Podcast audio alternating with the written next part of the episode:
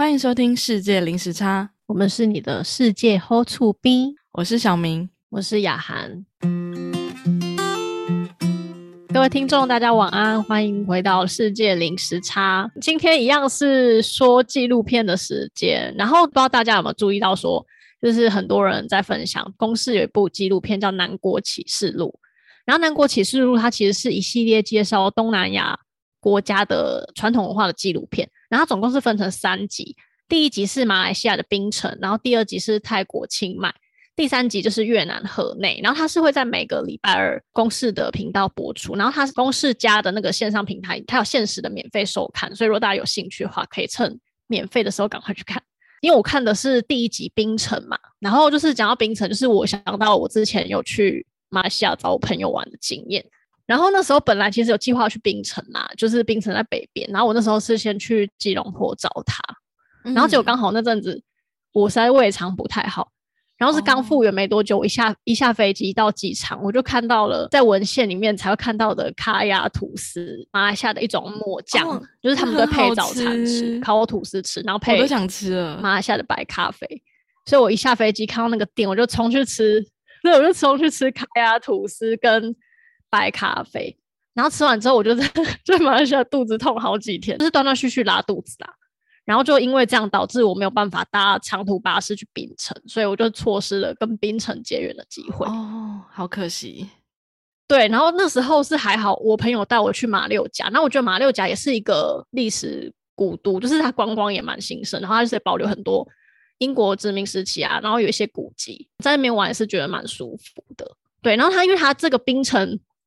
也是算是观光蛮有名的地方，它的特点就是它保留了非常多马来西亚的老房子。然后这个老房子现在就变成观光客去槟城的一个卖点。其实他们为什么有办法保存这么多老房子呢？是因为他们在英国殖民时期，它有一个叫做屋租统治法令。然后这屋租统治法令，它那个时候的规定是，就是保障租户，就是说屋主不能任意的涨房租，所以导致房租非常便宜。然后因为屋主收不到什么租金，所以他就懒得整修。然后租户就想说，反正这房子也不是我的，所以。租户也没有去整修，所以就反而因为这样子就维持了就是老房子跟老街的面貌。然后一直到两千年，就是当这个法令要被取消的时候，当时就是有民间团体有意识到说，如果这个法令取消的话，有可能导致屋主就可以开发了嘛，那他也可以涨租金，然后把租客赶走，就是会导致说当地的街道风貌可能会被改变。所以他们就是想了办法之后，就想说，就是唯一保存老房子跟老街道的方法，就是去申请世界文化遗产。嗯，那所以就经过一番努力之后，他们就是去向世界文化组织申请，把乔治市变成了世界文化遗产，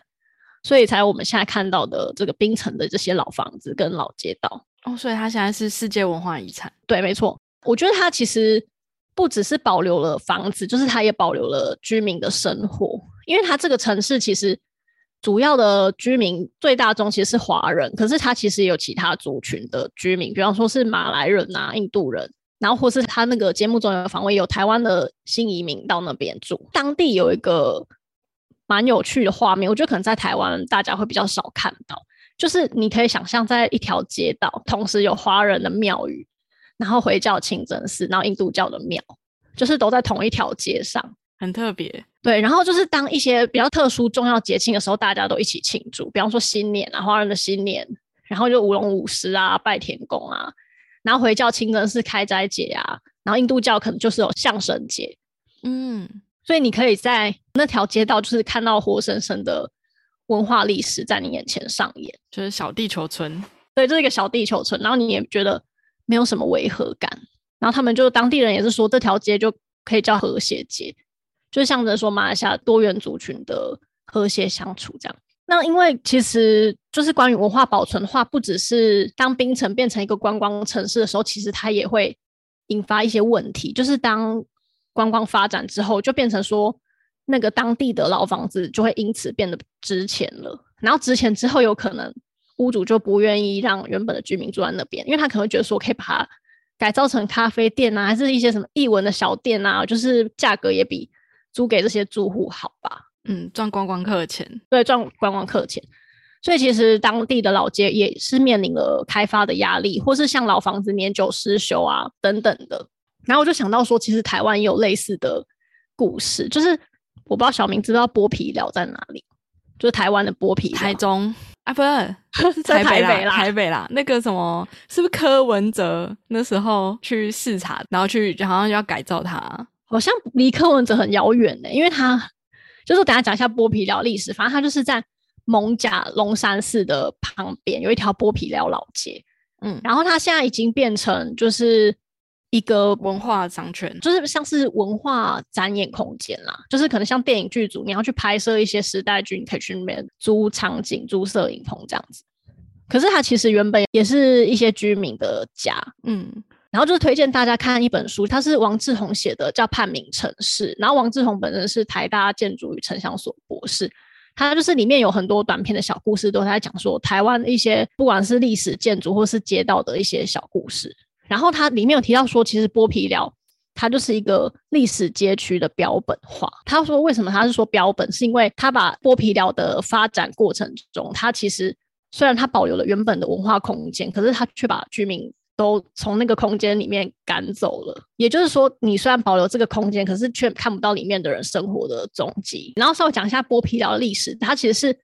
一九四零年，就是日治时代的时候，它被划为老松国小，就是它附近的一间学校的校用地。然后因为它是校用地的关系，所以它其实长期现建，所以也就是它那时候保留了呃它那个日治时期那些建筑的特色。然后，可是，在一九九七年的时候，因为接近了法定的征收年限，所以那时候教育局就发函通知居民说，在隔年的话就要强制拆除房屋。那当时居民他们做了很多努力，就是包含组织智慧啊，然后找回自己原本的生活的一些文化，比方说他们就是做一些导览地图啊，发行社区报，就是做口述历史。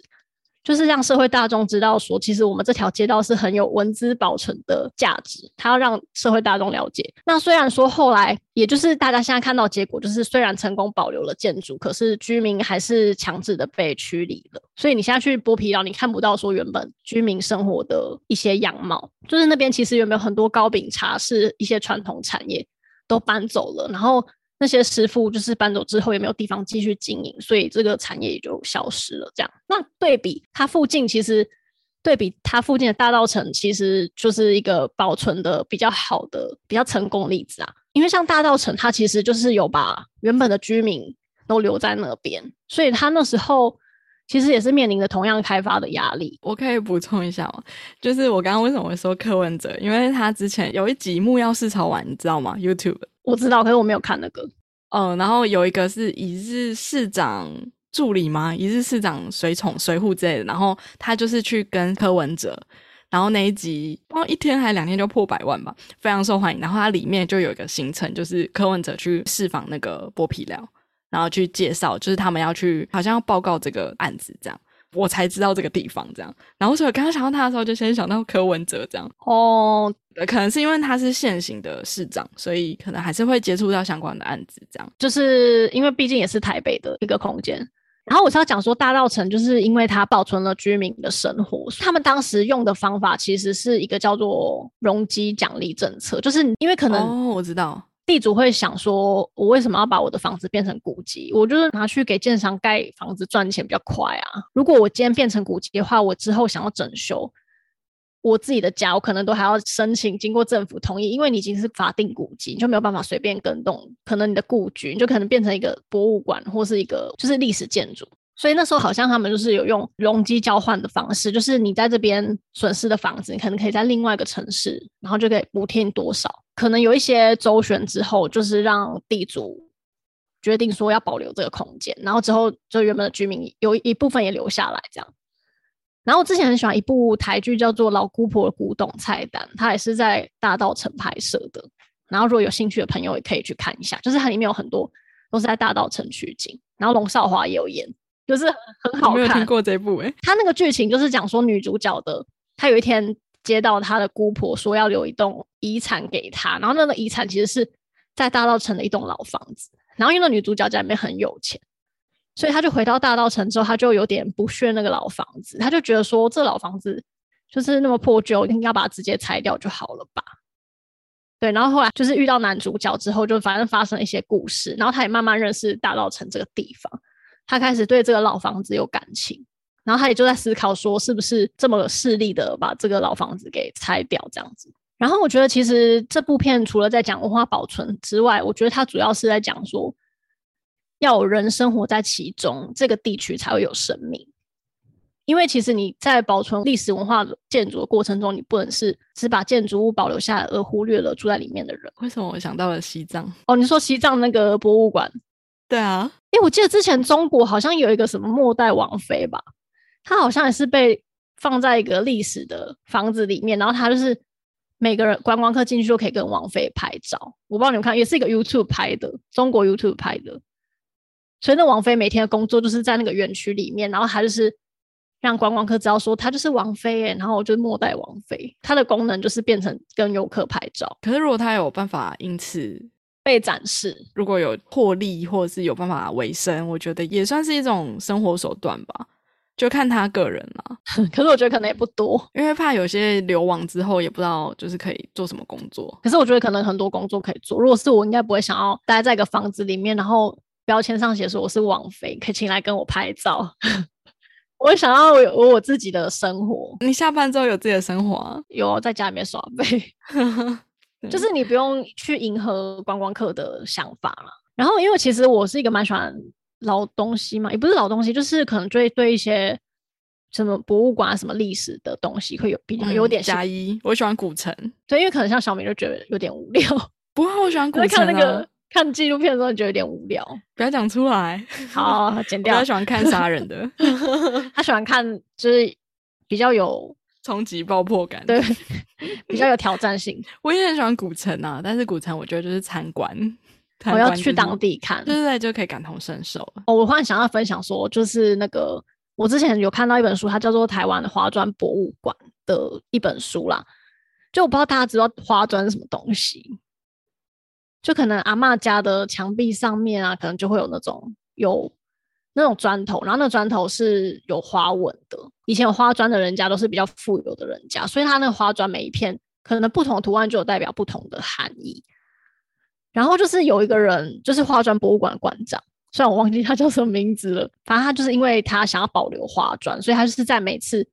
他听到有老房子要被拆除的时候，他就会跑去现场，然后就是跟当地的公班协调，然后就是请他们在怪手就是把那个东西卡下来的时候，不要去伤到花砖，或是说可以保留完整的一片。他书里面其实有写到他们这些年是怎么样去一片一片的去拯救这些花砖，嗯，然后甚至是他们拯救到最后都跟那个现场的拆除的人变成就是比较友好的关系。就是其实那些拆除工厂、拆除现场的人，他们其实。知道说这个老房子要被拆除，他们其实内心也是难过的，因为他们也觉得说这样子的一个文化就是在他们的拆除中就不见了。可是因为他们就是必须要工作，对，就是所以他们也没办法。但是他们会在拆除花砖之前，赶快去通知这个馆长来把花砖保留下来，或是说他们会在拆除的过程中尽量小心，不要伤害到花砖。所以就是他们这些年来，其实馆长他有拯救了。蛮多，拯救拯救这个词，反正它就是保存了蛮多花砖的，嗯嗯，因为花砖其实也是象征那个时代的一些历史，就是它有它的故事，所以它就有弄了一个叫花砖博物馆，是在嘉义，然后它是把它弄成很大的一片花砖的墙，然后上面的花砖都是他们这些年来努力呃收集跟保存的成果，然后好像近期内是因为前阵子。嘉义的玉山旅社失火，然后因为那个旅社是以前的建筑物，然后它因为它是木造材质，很容易着火，然后所以因为这样子，所以花砖博物馆它本身也是老房子，所以他们就决定说要先把博物馆关闭起来，然后先等里面的管线啊都先弄好之后，然后确保说是安全性的问题，再重新开放。对，然后反正我觉得碳花砖博物馆，他那本书里面其实有写到说他们的一些创新过程。因为像花砖是老东西，可是它却可以把它创新在可能像文创商品啊，或是他们有做花砖日历，或者说他们就是创造了现代人的花砖的纹路，把老东西重新包装之后变成有价值的新东西，然后这些新东西又会融合在大家生活里面，所以就变成说我们可能有机会接触到花砖的一些东西啊，那我们就可以认识花砖，就对这个东西有感情、有价值。然后当你先认识这个东西的时候，你才会知道说它。其实现在也越来越多浴室，它是会有放就类似花砖的那种设计在里面，就是其实有一种走复古风吗？就是其实就像你讲的，它其实有越来越多用新的形态重新出现的方式。对我觉得其实这样是比较聪明的，就是比你把它放在博物馆墙上，然后大家就只是看过去来的好，因为大家至少是会对它是有个情感在的。然后就想到我有个朋友，他说他之前有去花砖博物馆，然后他就秀给我看他手机里面的照片。他说：“你看，这就是花砖博物馆。”然后就划划划。他说：“好了，那你不用付门票进去了，你都看完。”然后我就现在想起来，我觉得我朋友好像，因为他不知道他们保存花砖的辛苦的故事，所以他可能就会觉得说啊，就是一些瓷砖粘在墙壁上，然后还要收门票费。但我觉得很难想象他们到底，比如说他们怎么有钱可以。这么多心力就愿意为这个花展去付出，然后成立一个博物馆。就像你讲，我觉得甚至不一定有那个营运的成本呢。因为他说他们好像是一般上班族，然后就是因为他们就是可能志同对，可能志同道合，然后就是大家是用自工的方式上班的时候，可能呃要知道什么哪个地方要拆，然后还要请假还是什么的，就是大家要赶过去，凭着一份爱。对啊，我觉得他们书是还蛮好看，就是有讲到说。我们看不到那些辛苦的一面，所以真的是有知道背后的故事，就会有不一样的感受。就是故事形象很重要，对，你要先理解，然后才知道它的价值。然后再回到说纪录片啊，它其实里面呈现的是我刚刚讲说，它呈现其实是马来西亚的传统文化嘛。那它里面其实有提到说，为了保存自己文化而努力的人，就比方说它里面有一个马来西亚的料理教室的老师，然后他本身是马来人。然后他就是有开一个马来料理教室，然后他那个料理教室就是带像是欧美观光客啊，或是不是马来西亚的外国人去认识在地的饮食。然后我记得之前泰国好像有类似什么泰国菜的课，泰菜，好像是清在学课，对对对对。然后他这个课也是类似，就是带学生走进菜市场去采买当地的食材，嗯再一起去料理这道马来菜。然后他又说他为什么会想要。做这个料理教室，是因为他觉得说，为什么学校的课本里面都没有教马来料理，他们只有介绍西方料理，可是为什么没有介绍自己传统的料理？对，所以就是引发他的使命感，觉得说他想让更多人认识自己的自己国家的饮食，就自己族群的饮食。然后他讲到一个是族群叫做巴巴娘惹，巴巴妞娘，我不知道小明知道这个族群，就是混血嘛，对不对？哦，对，他是以前的那个。中国移民的男子，他娶当地的土著女子为妻的混血儿。当地有一个巴巴娘惹的博物馆，然后他纪录片里面有拍到博物馆的内部，就是其实蛮漂亮的啦。它其实这个博物馆，我觉得就跟马来西亚的文化一样，是多元融合。就是它其实是中式装潢，然后里面呢还有缅甸的黄金柚木、中国屏风，然后还有英国的油灯，所以就是融合各国的风格的一个建筑，在那个博物馆里面。那我觉得就是跟像巴巴娘惹一样，是中西合并，就是有这样子的象征意义。然后巴巴娘惹的话，他是说他们其实，在英国殖民时期，因为他们有英语能力，就是他们英语能力比较强，所以他们就是作为英国殖民者跟当地人的一个媒介。然后他们有发展出自己特殊的服饰跟饮食文化。那如果有兴趣的朋友，也可以。上网去搜寻一下巴巴娘惹，里面提到了蛮多移民的文化的东西，就是像里面有个聚落，移民聚落是叫做姓氏，就是每座桥都是一个聚落，然后那个聚落只能住相同姓氏的移民，就比方说姓林的林氏桥，所以你就只能姓林的只能住在林氏桥，不能去做城市桥。是哦，对，而且它规定蛮严格，他说只有原乡的姓林的人才可以居住在林桥，所以不同乡的就不行了。对啊，就是你你是别的别的地方来的，对别的来的。姓林的不行，去住别的地方，好严格哦。然后他就是，其实那个社区就是一个互助的社区啦，就是如果你不在家，你也不用锁门，就因为邻居都会互相帮忙看。然后也是因为发展之后，可能大家都去外地工作了，这样。最后我讲到我的结论，就是马来西亚在地其实是怎么样让下一代去认识自己的文化呢？就是比方说，他们有一个艺术教育协会。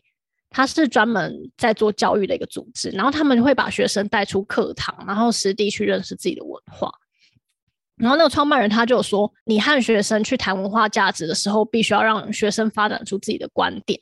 就是让他对其他族群文化产生好奇心。”然后他说：“他觉得多元文化其实就是一个尊重人的概念。像我刚刚讲到花砖博物馆嘛，就是如果你没有去认识这个文化的话，你就不会去爱它。所以如果你没有去认识别人的文化的话，你也不会去尊重那个文化，也不会去理解那个文化。然后我就想到说，之前上一集我们不是聊到缅甸，说就是佛教徒跟穆斯林他们互相的不和谐，然后是说可能佛教徒会觉得说穆斯林这个族群就是对我们社会的毒瘤，就是前面几集对 对对对。然后我就会想到说，当你不了解对方文化的时候，你可能也很容易就是因为一些刻板印象，或是可能新闻媒体告诉你说哦这个族群他们很糟糕，或者他们很懒惰，造成仇恨。对，可是如果邻居刚好有。穆斯林或者邻居刚好有佛教徒，然后你就会说：“哎，不会啊，其实我邻居他人也蛮好的。”嗯，那我觉得人都是要就是有一个相处的过程，就像我们节目的初衷一样，就是借由认识不同国家的文化，多一份了解，然后多一份对，就是打破你的刻板印象。然后这部片其实讲到蛮多东西，然后我就觉得画面也拍的蛮漂亮的。就是如果你对马来西亚 旁白是戴戴佩妮，旁白是歌手戴佩妮，但是我觉得他有点。太字正腔圆，导致我一开始认不出他。然后是我看到那个字幕的时候，我才知道说是戴佩妮。没想到居然会找到他。对，可是我其实蛮期待他用马来西亚的 腔讲话，哎，感觉应该比较融入在地吧。感觉马来西亚他们的华人的官方的呃，比如说新闻台，他们的字正腔圆可能也也跟台湾不一样。就像中国的字正腔圆跟我们也完全不一样，可能有还是有他们当地的特色啦。我在猜，这部纪录片其实就是在讲马来西亚的。一些文化嘛，然后其实有些东西如果变太快，很快就不见了。然后我觉得很印象深刻是里面有个受访者，他讲一句我觉得很棒话，他说：“冰城没有什么厉害的博物馆。”他说：“因为博物馆就在街上。”哦，对，我觉得这句话非常的打动。行动的博物馆，对，因为你可能所到之处，你就可以看到不同的族群的文化，就在你就在你身边，这就是最真实的博物馆。对，然后我觉得这是融合在大家的生活里面的，对，然后所以我觉得这部纪录片还不错，我就推荐给大家。然后之后还有清迈跟越南，有欢迎收看这样子。好，那今天就介绍到这边。如果说对我们的节目有什么意见的话，或是想评论我们，哦，对啊，最好给五颗星评论，然后就 是欢迎留言给我们。那我们下次再见，拜拜，拜拜。世界零时差，世界零时差，我们是你们的世界 How to be。